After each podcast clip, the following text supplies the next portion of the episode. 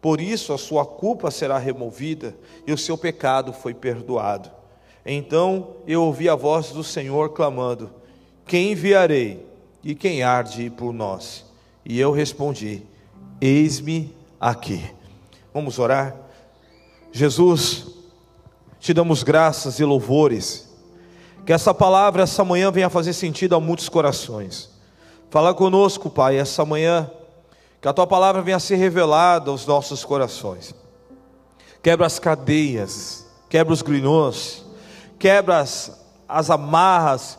O Senhor conhece as necessidades de cada um aqui nessa casa. Ó Deus, fala se alguém triste, desanimado, ó Deus, que possa receber a alegria do Senhor, que possa receber o renovo do Senhor. Se alguém aqui que entrou enfermo, possa sair curado em nome de Jesus. Espírito de Deus, nós te convidamos, vem, toma o teu lugar. Usa a nossa voz, a nossa mente como um canal de bênção, que possamos ser um instrumento do Senhor agora. Cerca esse lugar com os teus anjos, protege a nossa casa, protege a nossa família. Espírito de Deus, nós te convidamos, vem, toma o teu lugar. Nós te exaltamos, declaramos a honra, a glória e o louvor, e junto com os serafins declaramos: Santo, Santo, Santo é o Senhor dos exércitos, e toda a terra está cheia da tua glória. Nós te louvamos no nome santo de Jesus. Amém. E amém. E amém. Louvado seja o nome de Jesus. Aleluia. Aleluia. Você pode se assentar, por gentileza? Queridos, essa manhã eu gostaria de compartilhar alguns versículos que nós encontramos nesse capítulo 6 do profeta Isaías. O livro do profeta Isaías é conhecido teologicamente como a Bíblia dentro da Bíblia, porque é o livro mais messiânico, né? é o que fala mais de Jesus, é o livro do profeta Isaías. Alguns teólogos dizem que é a Bíblia dentro da própria Bíblia, porque fala da, da criação, fala da redenção, fala do, da justiça, fala do perdão, fala do mover de Deus. Enfim, esse capítulo 6 fala sobre uma grande experiência, algo extraordinário que esse profeta viveu. Diz que ele teve uma experiência maravilhosa porque ele teve uma visão. Teve a visão do trono, do trono de Deus, teve a visão do mover de Deus. Eu quero falar para você, meu irmão, quando você tem uma experiência extraordinária com Deus, a sua vida muda. E aqui nós vemos isso, porque quando nós temos uma experiência com Deus, tudo muda na nossa vida. Quando nós temos uma experiência com Deus, as coisas mudam no nosso coração, no nosso interior. E quando nós falamos dessa caminhada cristã, quando nós falamos dessa vida cristã, quando nós falamos dessa vida com Deus, é uma vida progressiva. A cada dia, irmãos, nós subimos um degrau, amém ou não amém? Quando nós conhecemos a Deus, a cada dia nós subimos um degrau. Já dizia Salomão em Provérbios 4, versículo 18: diz: A vereda do justo é como uma luz da alvorada, que brilha cada vez mais até até a plena claridade do dia. Essa palavra é uma verdade na nossa vida. Quem é justo aqui? Meu irmão, a Bíblia fala isso, que a vereda do justo, a vida do justo, é como a luz da alvorada, a cada dia ela vai brilhando. Meu irmão, eu quero falar para você que cada dia que você anda com Jesus, a sua luz vai brilhando mais. Cada dia que você vai andando com Jesus, a sua vida vai brilhando até se tornar a luz completa do dia. Então, a nossa vida é assim. E essa experiência que Isaías teve, fez ele galgar mais um degrau com o relacionamento com Deus. E todas as experiências que nós temos com Deus é assim. Faz a gente subir mais um degrau, faz a gente se aproximar um pouco mais de Deus, faz a gente brilhar um pouco mais. E aqui no versículo 5 do profeta Isaías, do capítulo 6, diz que o impacto foi tão grande na vida do profeta, essa visão que ele teve foi tão poderosa na vida dele, que ele tem uma expressão, ele fala algo interessante, ele fala: Olha, os meus lábios são impuros, os meus lábios são impuros, eu, e eu habito em meio de um povo de impuros lábios. Ou seja, quando nós temos uma experiência com Deus, a nossa vida muda. Eu quero falar para você: quanto mais você se aproxima de Deus, mais Deus vai revelar quem você é. Quanto mais eu me aproximo de Deus, quanto mais você se aproxima de Deus, mais Deus vai revelar quem você é. Deus é assim. Quantos querem aproximar mais de Deus aqui? Então se prepare que Deus vai mostrar quem você é de fato. Deus vai mostrar de fato quem você é e nós temos que estar preparados para isso. Para reconhecer, isso se chama humildade. Humildade não é andar com uma roupa furada, não é andar com um cabelo bagunçado. Não, humildade é fazer uma análise correta de si mesmo. Porque tem muita gente que mora e, e vive em lugares precários e não são humildes. Porque quando você oferece ajuda, ela não quer ajuda. Meu pai, ele foi muito tempo é, viciado em, em álcool, mas as doenças mais perigosas é o alcoolismo. E quando meu pai veio aqui, eu falei para ele, pai, eu quero te ajudar. Não, eu não preciso de ajuda. Eu não preciso de ajuda. Eu falei, não, você precisa de ajuda.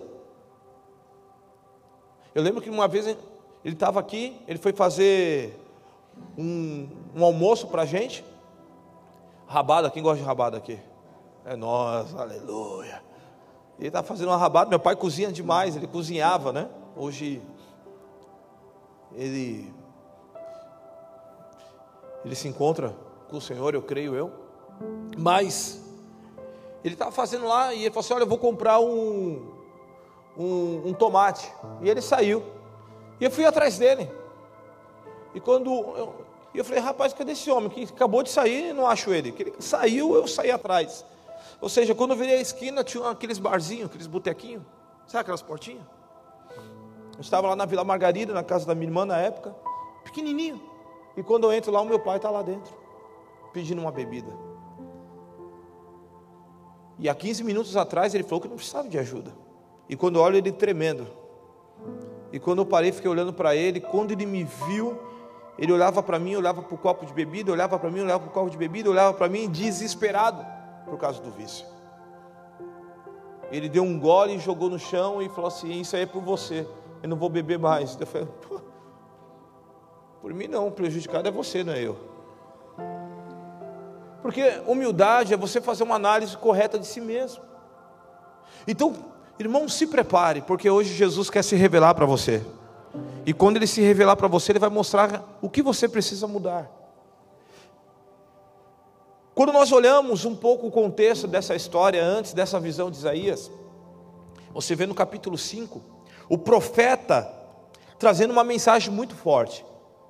Isaías, ele pregando com fervor, denunciando o pecado, mostrando a vida dos perversos. O profeta ali apontando o dedo na cara de todo mundo, dizendo: vocês estão errados, vocês são pecadores. Como vocês vão querer comer o melhor dessa terra? se vocês não obedecem a Deus, seu bando de ser vergonha. Era mais ou menos isso que Isaías estava falando, mostrando o erro de todo mundo. Mas, irmãos, diz o texto, que ele não fala que ele era um homem de impuros lábios, ele se achava bom, ele se achava muito santo. Mas quando nós provamos mais de Deus, e aí, meu irmão, mais da Sua presença, Deus começa a revelar quem Ele é. Isaías tinha uma postura, por isso nós precisamos provar mais de Deus para reconhecer quem Ele é na nossa vida. Por isso nós precisamos provar, como diz o Salmo 34, verso 8: como é feliz o homem que nele se refugia. Como a Bíblia fala, provai e veja que o Senhor é bom. Como é feliz aquele que nele se refugia. Quando eu provo mais de Deus, ele se revela quem ele é. Isaías até então, ele era um profeta que apontava o pecado. Ele é um profeta que apontava o erro. Mas agora ele começa a provar mais de Deus e Deus começa a se revelar a ele. Isaías recebeu um toque purificador nos seus lábios e foi justamente aí que começou a confessar o seu pecado. Irmãos, quando Deus toca em nós, quando verdadeira, verdadeiramente Deus toca em nós, ali começa um processo, um processo de purificação na nossa vida. Deus quer tocar em nós essa manhã. Porque tem coisas, irmãos, que a gente acha que está tudo bem. Às vezes nós achamos que a nossa vida está tudo legal, até Deus tocar na gente. Isaías, ele achava que ele era o super profeta. Isaías estava mostrando o erro, o erro do governo, o erro das famílias, o erro do povo, o erro dos sacerdotes, mas ele não conseguia enxergar o seu próprio erro, até tocar no Senhor. Quem toca no Senhor é purificado. Quem tem visão do trono de Deus é purificado. Meu irmão, quero falar para você, essa manhã Jesus quer nos visitar essa manhã. Para nos purificar. Nem no versículo 8 você, diz, você vê que a consequência disso na vida de Isaías começa a desenvolver um novo chamado da sua vida. Porque quando nós tocamos em Jesus, irmãos, aí começa o que? Um novo processo na nossa vida. Isaías vivia algo, mas quando ele teve um toque de Deus na sua vida, aí desenvolve um chamado na sua vida. Meu irmão, todos nós aqui nessa sala temos um chamado. Você tem um propósito. Você, como pai, tem um propósito. Você, como mãe, tem um propósito. Você, como filho, tem um propósito. Nós, como igreja, temos um propósito.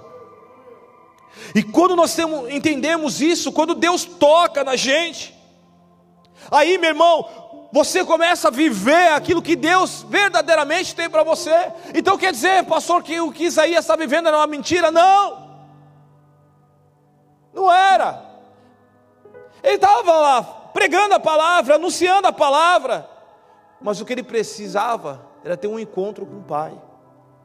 Tem muita gente que pega a palavra, tem muita gente que anuncia a palavra, mas não tem um encontro com Deus, porque ele prega a palavra que não é dele.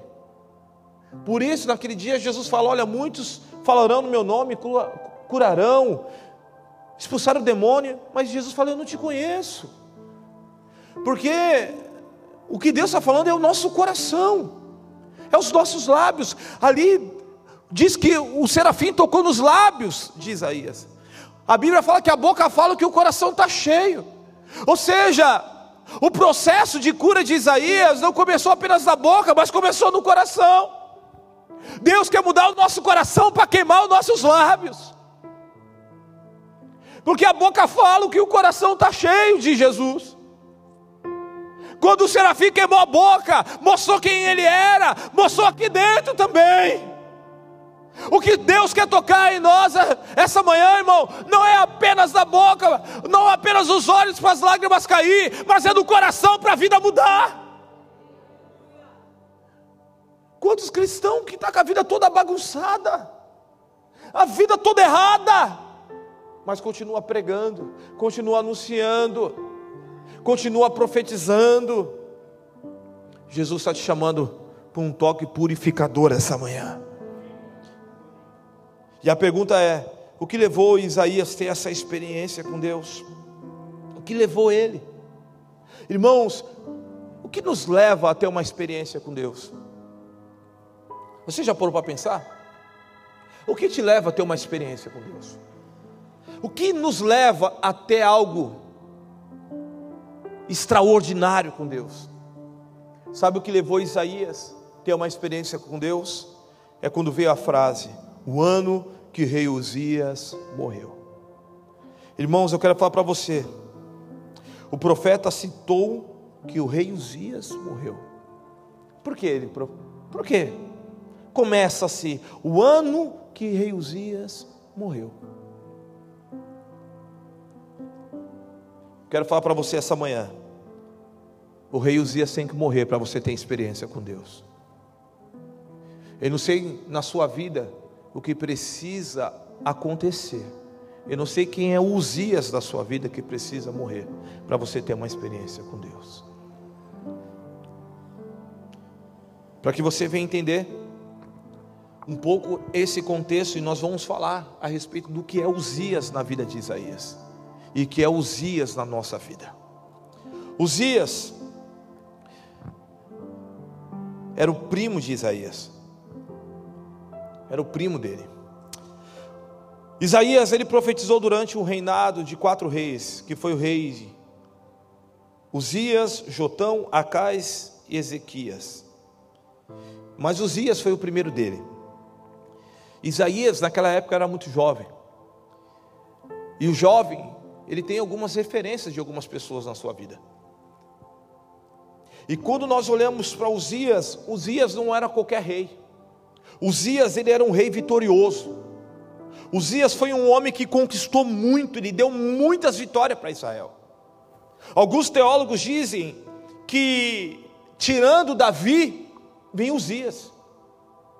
Tirando o rei Davi, que foi um dos maiores governos que houve na nação de Israel, vem ali Uzias. Uzias foi um homem muito vitorioso, era conhecido como um general de guerra, um homem estratégico. A fama desse homem era absurda. Todos conheciam, as nações conheciam quem eram Uzias. E Isaías, jovem, era amigo, era primo de Uzias. Era uma referência. Uzias era uma referência. Para você entender um pouco mais, abra sua comigo no livro de 2 Crônicas 26, versículo 6. Segundo Crônicas 26, 6.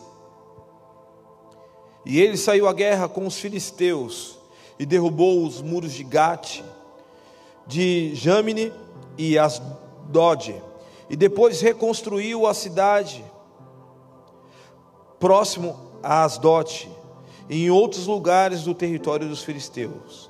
Deus o ajudou contra os filisteus, contra os árabes que viam em Gurbaal e contra os meunitas, os amonitas pagavam tributo a Uzias.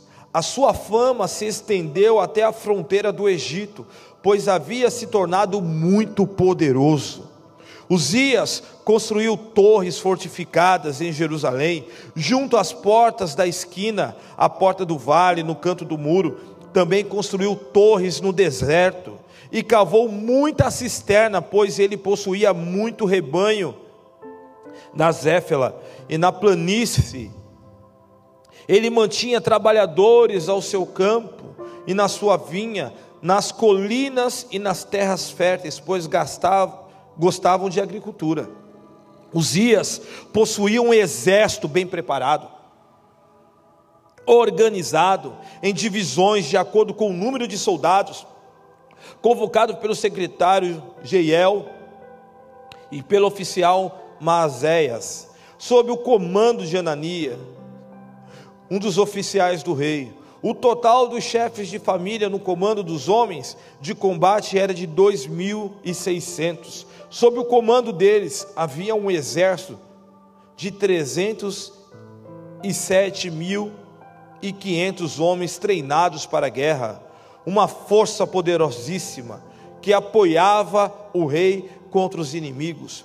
Uzias providenciou escudos, lanças, capacetes, coraças, arcos, atiradeiras de pedras para todo o exército. Em Jerusalém construiu máquinas projetadas por peritos para serem usadas nas torres e em defesa das esquinas, máquinas que atiravam flechas, grandes pedras, e foi extraordinariamente ajudado e assim tornou-se muito poderoso, e a sua fama se espalhou para longe. Uau!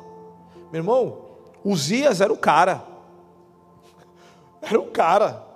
O cara fez máquinas que atiravam flecha, que atiravam pedra, espada, escudo, lança. Esse era o primo de Isaías. Esse era um brother de Isaías. Esse era o cara. Diz que a fama dele se estendia todos conheciam. Provavelmente aqui o jovem profeta admirava esse rei. Quem não vai admirar, irmão? Um governo desse, que só prosperava. O cara que foi extremamente ajudado por Deus. Deus estava ali na vida desse homem. Isaías profetizava até com segurança. Quem tem um primo mais velho aqui? Alguém tem um primo mais velho? Quando você arrumava briga, chamava o primo mais velho. Quem fazia isso aqui? Assume o seu pecado agora. Vou chamar meu primo, tu vai ver, mano. Não era assim? Porque você tem que se garantir. Imagine, Isaías falava uma besteira, falou assim: calma aí que eu vou chamar Isaías. Vou chamar os Zias aqui, que os Zias garante aqui. É um camarada extremamente ajudado. É um camarada que tinha presença e Isaías admirava. Mas somente quando o rei natural, o rei carnal morre, é que os olhos são abertos e ele vê o, o Senhor dos exércitos, o Rei dos reis. Sabe o que eu quero falar para você, meu irmão? Aqui vai um princípio espiritual, vai uma revelação de Deus sobre a sua vida. O rei carnal tem que morrer para o rei espiritual nascer na sua vida. Aquilo que é ponto de segurança para você, muitas vezes tem que morrer para que você venha enxergar Jesus, para que você venha enxergar o Rei, para que você venha ter a revelação de fato do Rei dos Reis e o Senhor dos Senhores. Foi quando Uzias morreu, foi quando a sua segurança morreu, que ele viu o Senhor assentado no trono, no lugar de autoridade, dos reis dos reis e do Senhor dos senhores. É só quando vem a dor que possamos, que nós conseguimos enxergar quem é Deus. Deus se revela muitas vezes é na dor. Deus se revela muitas vezes é na hora da aflição. Deus se revela muitas vezes na hora do choro. Deus se revela muitas vezes na hora do silêncio. Deus se revela muitas vezes na hora do luto. Sabe? Eu quero falar para você, que o rei carnal, o rei, sabe, aquilo que é um ponto de segurança, talvez você precisa perder para enxergar Deus. Talvez você está passando por luta, dificuldade, mas Deus está permitindo para se revelar a você. Não quer dizer que Deus esqueceu de você, não, mas Ele te ama tanto, porque Ele tirou o rei Uzias para se revelar a você. Rei Uzias precisa morrer o ponto de segurança. E o que significa Uzias muitas vezes para a gente? É o ponto de segurança. Quem é o teu ponto de segurança? Quem você confia? Será que você confia em Deus em primeiro lugar? Ou você confia no governo dessa terra? Ou você confia no, no seu salário, no seu trabalho? Irmão, se Deus não guardar a gente,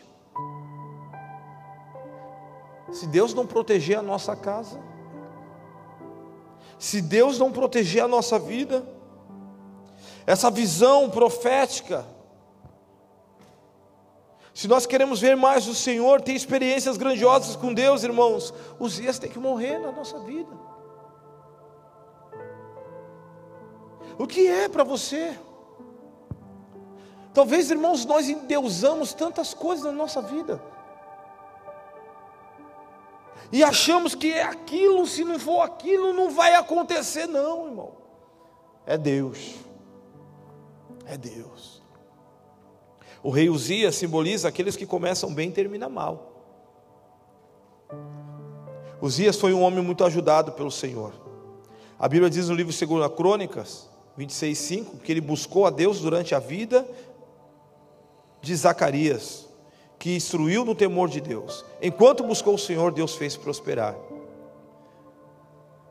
Meu irmão, aqui vai uma revelação para nós. Quer prosperar? Busque Deus. Quer prosperar? Busque o Senhor. Os dias, quanto mais ele buscava o Senhor, mais prosperava. Quanto mais ele buscava o Senhor, mais ele prosperava. É assim na nossa vida. O problema é quando a gente tira a visão, é quando nós tiramos os olhos. Uzias simboliza aqueles que começam bem e terminam mal. Quantos de nós começamos bem e começam e mal no meio da caminhada? Se queremos ter experiências com Deus, precisamos buscar o Senhor. Uzias simboliza aquelas pessoas autossuficientes que acham que sozinha pode fazer tudo. Uzias era isso. E muitas vezes nós temos Uzias dentro da gente. Por isso ele tem que morrer aqui dentro. Às vezes a gente tem aquele Uzias Eu? Eu posso. A gente está que nem o Cristiano Ronaldo, né? Quando faz o gol. Eu estou aqui, ó. Sou eu que resolvo. Sim! Sou eu que resolvo. Pode jogar em mim que eu resolvo. Os dias têm que morrer. Se os dias não morrer, irmão, você não vai ter revelação de Deus. Se os dias não morrer, você não vai ter a revelação do céu. Se a autossuficiência do seu coração, os dias simboliza arrogância, orgulho, prepotência. Irmãos, como nós temos que tomar cuidado com a arrogância. Se alguém falar que você é arrogante, pare para pensar que você é um arrogante. Se alguém falar para você que você é um orgulhoso, para, porque você é orgulhoso. Porque você não vê quem vê os outros. Se alguém falar para você, você é, sabe, é prepotente, meu irmão, pare porque você é, porque a gente não enxerga. Nós não enxergamos. Quem enxerga os outros. Os dias têm que morrer. Segundo Crônicas 26, 16, diz: entrando depois Uzias se tornou poderoso, o seu orgulho provocou a sua queda. Ele foi infiel ao Senhor, o seu Deus, e ele entrou no templo do Senhor para queimar incenso no altar do incenso. O seu orgulho provocou a queda. Irmãos, Uzias aqui dentro tem que morrer. Nós temos que deixar o orgulho. Quando Uzias, Uzias, ele achou que sozinho ele poderia fazer as coisas, e diz que o seu orgulho provocou a sua queda. Provérbios fala isso, que a arrogância vem antes da queda. Temos que tomar cuidado. Se queremos ter uma revelação do céu, os dias que mora aqui dentro precisa morrer. O rei carnal, a carnalidade, aquilo, o fruto da carne precisa morrer. Ainda que nós vivemos nessa terra, mas a nossa mente tem que estar no céu. Os dias têm que morrer. Se queremos entrar em uma dimensão espiritual com o Senhor, se queremos viver o que o Senhor tem para nós de fato, os dias precisa morrer aqui dentro. Qual é o sentimento que você precisa matar dentro de você hoje? Qual é o Zias que mora aí dentro do seu coração? Eu estou falando de atitudes, irmãos. Eu estou falando aqui de atitudes. Nossa, que precisa mudar. Quinta-feira nós falamos sobre mudanças de atitude. Porque quanto mais eu me aproximo de Jesus e da nossa fé, as nossas mudanças mudam. É isso. Os dias precisam morrer, as nossas atitudes precisam morrer, para que o Senhor se revele. A Bíblia relata que Uzias veio a morrer, mas antes que ele viesse a morrer, os sacerdotes resistiram. Abra sua Bíblia comigo, livro 2 Crônicas 26, 20.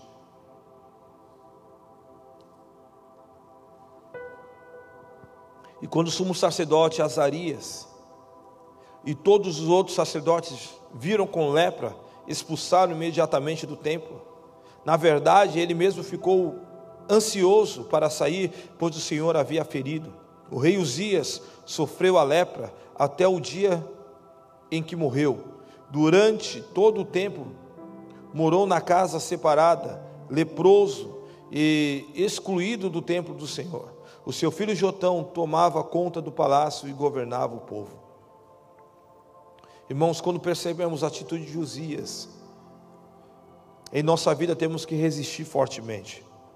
Uzias não morre de repente, ele fica leproso. Irmãos, qual é o sentimento da sua vida que precisa ser identificado? Qual é o Uzias que tem aí dentro? Nós podemos nomear vários Uzias. A Bíblia diz em Gálatas capítulo 5, fala sobre as obras da carne, que é a arrogância, a prepotência, a idolatria, a inveja, as porfias, inimizades, a imoralidade sexual, os vícios, são os dias. Se você não matar os dias, Uzias vai te deixar leproso. Se você não matar esses sentimentos carnais, vai arrebentar a sua vida. Quantas pessoas estão arrebentadas por causa de sentimento?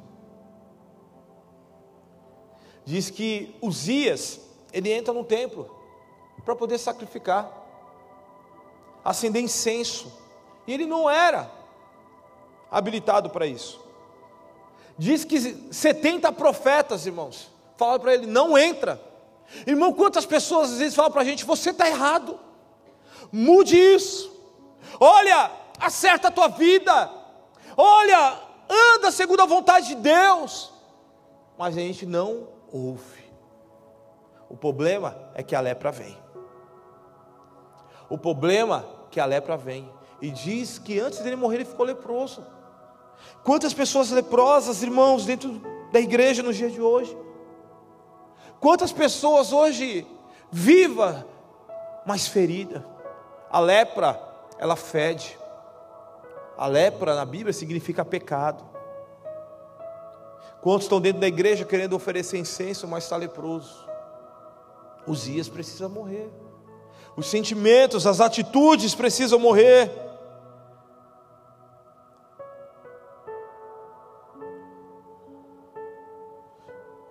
Isso nos ensina que não basta apenas a oração, mas uma persistência e uma luta contra o sentimento de Osias.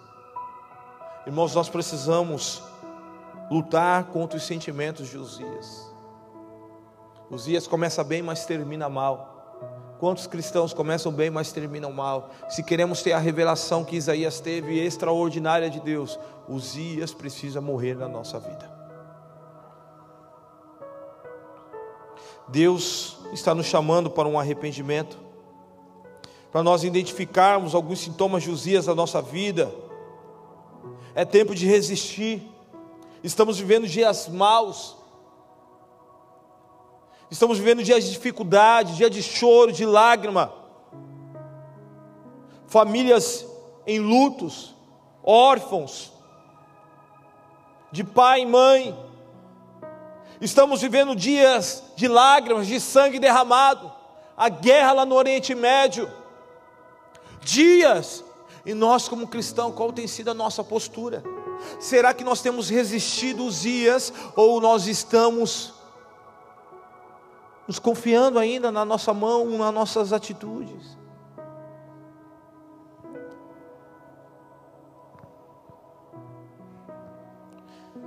Todos nós temos falhado em algum aspecto que tange a nossa vida cristã, irmãos. Por isso nós precisamos nos arrepender diante do Senhor. Essa é uma manhã que Jesus quer tocar na gente, para nos purificar, para que possamos enxergar Ele e continuar nessa caminhada.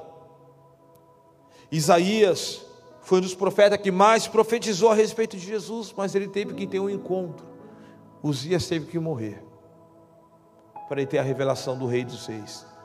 O rei carnal morreu para o rei espiritual viver na sua vida. O que precisa morrer na sua vida. Isso não é. Não há avivamento sem reforma. E quando nós falamos de reforma, é uma mudança de postura. Precisamos voltar para a palavra. Irmãos, tem muita gente que vive só de Ctrl C, Ctrl V. Hoje a molecada nem sabe mais o que é isso, é copiar e colar. Né? Mas quantos vivem de Ctrl C, Ctrl V? Copiar e colar. Pega o versículo, vai lá e copia e cola. Pega um negócio lá, copia e cola, porque não tem experiência. Sabe, Deus quer nos levar a um nível de experiência com Deus essa manhã. Deus ele quer nos purificar essa manhã, mas os dias têm que morrer. Quais são as atitudes da sua vida? Hoje nós vivemos uma geração, irmãos, que não quer mais casar. Vive amaziado. Para que casar? Para que casar? Pessoas tratam o casamento. Ontem estava vendo um filme com a minha esposa. E a moça foi convidada, foi pedida em casamento, mas ela não estava querendo casar com o cara e tal. A amiga, por que você está com essa cara? Ela falou, é porque é definitivo, né? Ele me chamou. Ela falou assim, mas existe o divórcio. Tipo assim, filme da Netflix. Ela foi pedida em casamento e a outra já está falando assim: não dá certo, separa. Nos Estados Unidos, o ano passado, e que parou os divórcios de cristão com os não cristãos. E a marca do cristianismo sempre foi a lealdade, a fidelidade. E hoje as pessoas não querem casar. Quando as pessoas perguntam quanto tempo você tem de casado, eu faço 18 anos. Nossa, tudo isso? Eu falei, 22 anos com a minha esposa. Nossa, merece um prêmio. Eu falei, não, que prêmio? Eu só estou cumprindo o que prometi no altar. Só isso. Só estou cumprindo, só cumprindo o que prometi. Então hoje nós vivemos dias que Uzias tem falado muito forte. Uzias, o sentimento carnal está muito forte. Uzias foi bem quando ele buscou o Senhor, mas depois que ele parou de buscar o Senhor, se tornou uma, um traste. Irmãos, quando nós estamos na presença de Deus, irmãos, nós somos uma nova criatura. Mas quando nós abandonamos, irmãos, a Bíblia fala que volta até mais sete demônio. Imagine, um já faz o estrago, imagine sete. Sabe, nós precisamos de uma reforma. Precisamos voltar para a palavra, precisamos voltar para as escrituras sagradas, precisamos voltar para a leitura bíblica, sair de modinhas. Hoje você vê às vezes muita modinha no meio dos jovens. Olha, vamos falar sobre isso, ah, dá, dá, dá. vamos falar sobre isso, ah, dá, dá, dá. Ah, agora é, a hora da escatologia, uhul, escatologia. Agora é a hora do, do, do, da paternidade, uh, paternidade. Agora é da orfandade, uh, orfandade. É, meu irmão, é tudo modinha. Volta para a Bíblia, volta para as Escrituras. Eu lembro uma vez que estava dando aula na faculdade teológica, um rapaz perguntou para mim: Pastor, você é armeniano ou calvinista? Eu falei para ele, meu irmão, vamos lá, vamos lá, vamos lá, vamos lá, vamos lá, vamos lá. Então você vai me responder outra pergunta. Qual é o primeiro mandamento? Tal. E o segundo? Esse. Meu irmão, se tu fazer isso, tu vai para o céu. Se tu amar a Deus e amar o teu próprio, meu irmão, Armênio e Calvino, meu irmão, é água, água de salsicha. Se tu fazer isso, irmão, tu tá bem demais, cara. Tu tá bem demais. E às vezes a gente está em vão discussões, não, porque é armênio, não, porque Calvino, porque é armênio, porque Calvino, porque Calvino fala que, que mas armênio fala que é salvação. E, e o final das contas, ninguém entra em nenhum acordo. É que nem Santos e Corinthians. Eu sou Santista. Por quê? Porque é o melhor time do mundo. Acabou. Eu dei o Curitiba, né? Porque timão. Timão do quê? Timão do quê? Segunda divisão e tal, e vai. É o Palmeiras, né? Palmeiras não tem mundial. E cara acha. tá vendo? É tudo foi discussões, né? A Juliana fala, não, porque o Verdão, o Verdão, que Verdão, filho? Tem nada na vida. Quebra gelo, irmãos. Sabe por quê? É, é vão discussões. Não é verdade? É vão discussões. E às vezes fica lá e fica e discute, os caras se matam por causa do clube. Tatuam no corpo. O clube.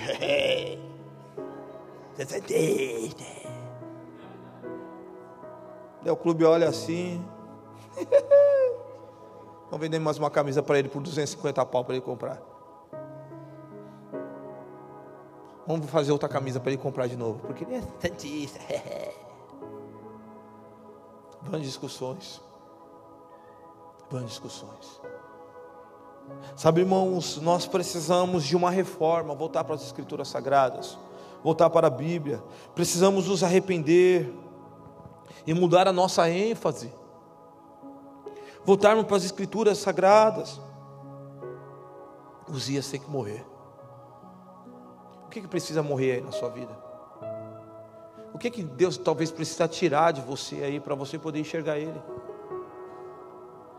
Qual é a atitude que Jesus precisa arrancar de você? Ou talvez algumas coisas que Deus arranca. Deus arranca, viu? Para a gente voltar para Ele, para a gente voltar a amar Ele, para a gente voltar a buscar Ele, para a gente voltar a se arrepender, para a gente voltar a congregar, para a gente voltar a dobrar o nosso joelho. Quanto tempo que você não dobra o joelho para orar? Quanto tempo você não passa uma noite em claro orando por um ente seu? Talvez o Zia tenha que morrer, irmão. Daí a gente volta, né? Daí a gente volta a buscar, daí a gente volta a se alimentar. Você já viu quando vem a dor, rapidinho a gente volta para a igreja? Quando vem a dificuldade, rapidinho a gente aparece no culto. Ainda pergunta, pastor, vai ter vigília? Quinta-feira teve um aqui, pastor, vamos fazer uma vigília, a gente fecha aqui a igreja. Eu falei, irmão, não pode, nove horas a gente tem que estar fora da igreja. Mas a gente faz uma vigília, vamos inventar alguma coisa, pastor, para orar. Eu falei, é, né? Está na luta, né, miserável? Quem está na luta quer buscar. Está com a dor quer buscar. Quando você sabe que não tem mais o que fazer, vou buscar. E às vezes a gente está que nem Isaías. Isaías profetizava, mas os dias têm que morrer. Quando morreu, ele viu o Senhor. E muitas vezes a gente está com esse, esse Uzias aqui dentro do coração. Aquele que começa bem, está tudo bem, está tudo legal, mas no meio do caminho começa a dar errado. Mas a gente acha que está tudo bem. Tem que morrer. Para a gente ver o Senhor. E aí, meu irmão diz que quando Isaías tem esse encontro, quando Isaías tem esse encontro com Deus, diz que veio uma pergunta para ele do Senhor: Quem enviarei e quem há de ir por nós? Quando eu tenho uma revelação completa de quem é Deus na minha vida, eu reconheço de fato que eu sou um homem de impuros lábios, e quando eu me arrependo diante do altar do Senhor, aí, meu irmão, Deus ele começa a nos levar para um novo nível. Deus começa a nos levar para um novo caminho. Deus começa a nos levar para cumprir os nossos propósitos. Todo mundo fala do profeta Isaías o homem mais messiânico, o profeta mais messiânico, que falou da revelação do céu, que falou da revelação de Jesus. Foi o profeta que mais falou de Jesus, foi Isaías. Mas teve que ter, Uzias teve que morrer, teve que ter, tinha que ser tocado por Deus. Os lábios tinham que queimar, o coração tinha que mudar, a vida tinha que se transformar. Sabe, Deus, essa manhã, irmãos, nos trouxe aqui para colocar um espelho diante da gente colocar um espelho. Para a gente reconhecer de fato quem nós somos.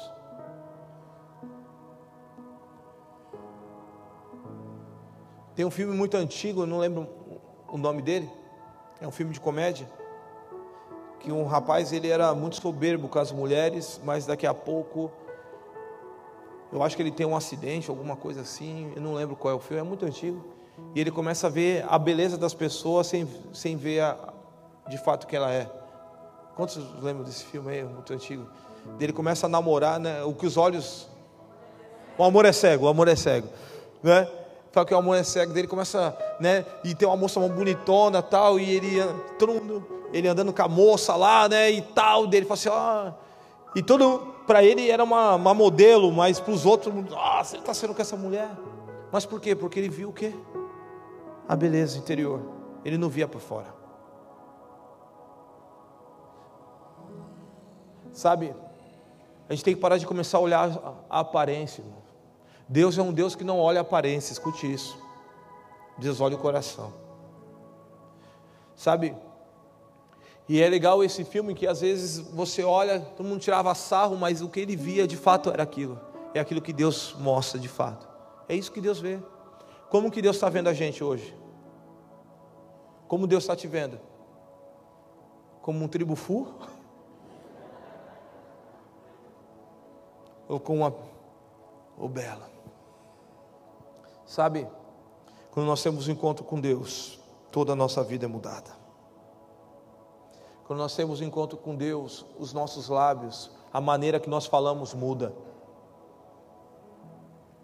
Quantos crentes ainda faz piadinhas pornográficas? Está na hora de mudar. Está na hora de deixar o Senhor queimar os teus lábios. Quantos crentes ainda continua falando da vida dos outros? Ou oh, miséria de vida. Fala mal dos outros, cara. Fala no seu. Está na hora de queimar os lábios. Sabe, Jesus, essa manhã, Ele nos trouxe aqui para colocar esse espelho diante de nós e falando que Uzias precisa morrer para que eu venha revelar a você. Quer, quantos querem ter experiência com Jesus aqui essa manhã? Dá um glória a Deus. Então deixe Uzias morrer. O que é que você precisa entregar para o Senhor essa manhã? Que Deus nos abençoe e nos guarde e que faça resplandecer a sua luz sobre nós e que Ele tenha misericórdia de nós e nos abençoe. Fique de pé, quero orar com você. Feche seus olhos, curve sua cabeça. Primeiramente, quero fazer um convite. Eu não conheço todos aqui. Talvez é a sua primeira vez, ou tem vindo à casa do Senhor, ou você tem nos acompanhado nas lives, mas ainda não entregou sua vida para Jesus Cristo. Como sempre costumo dizer, religião não salva ninguém, religião não muda a vida de ninguém, mas o que muda é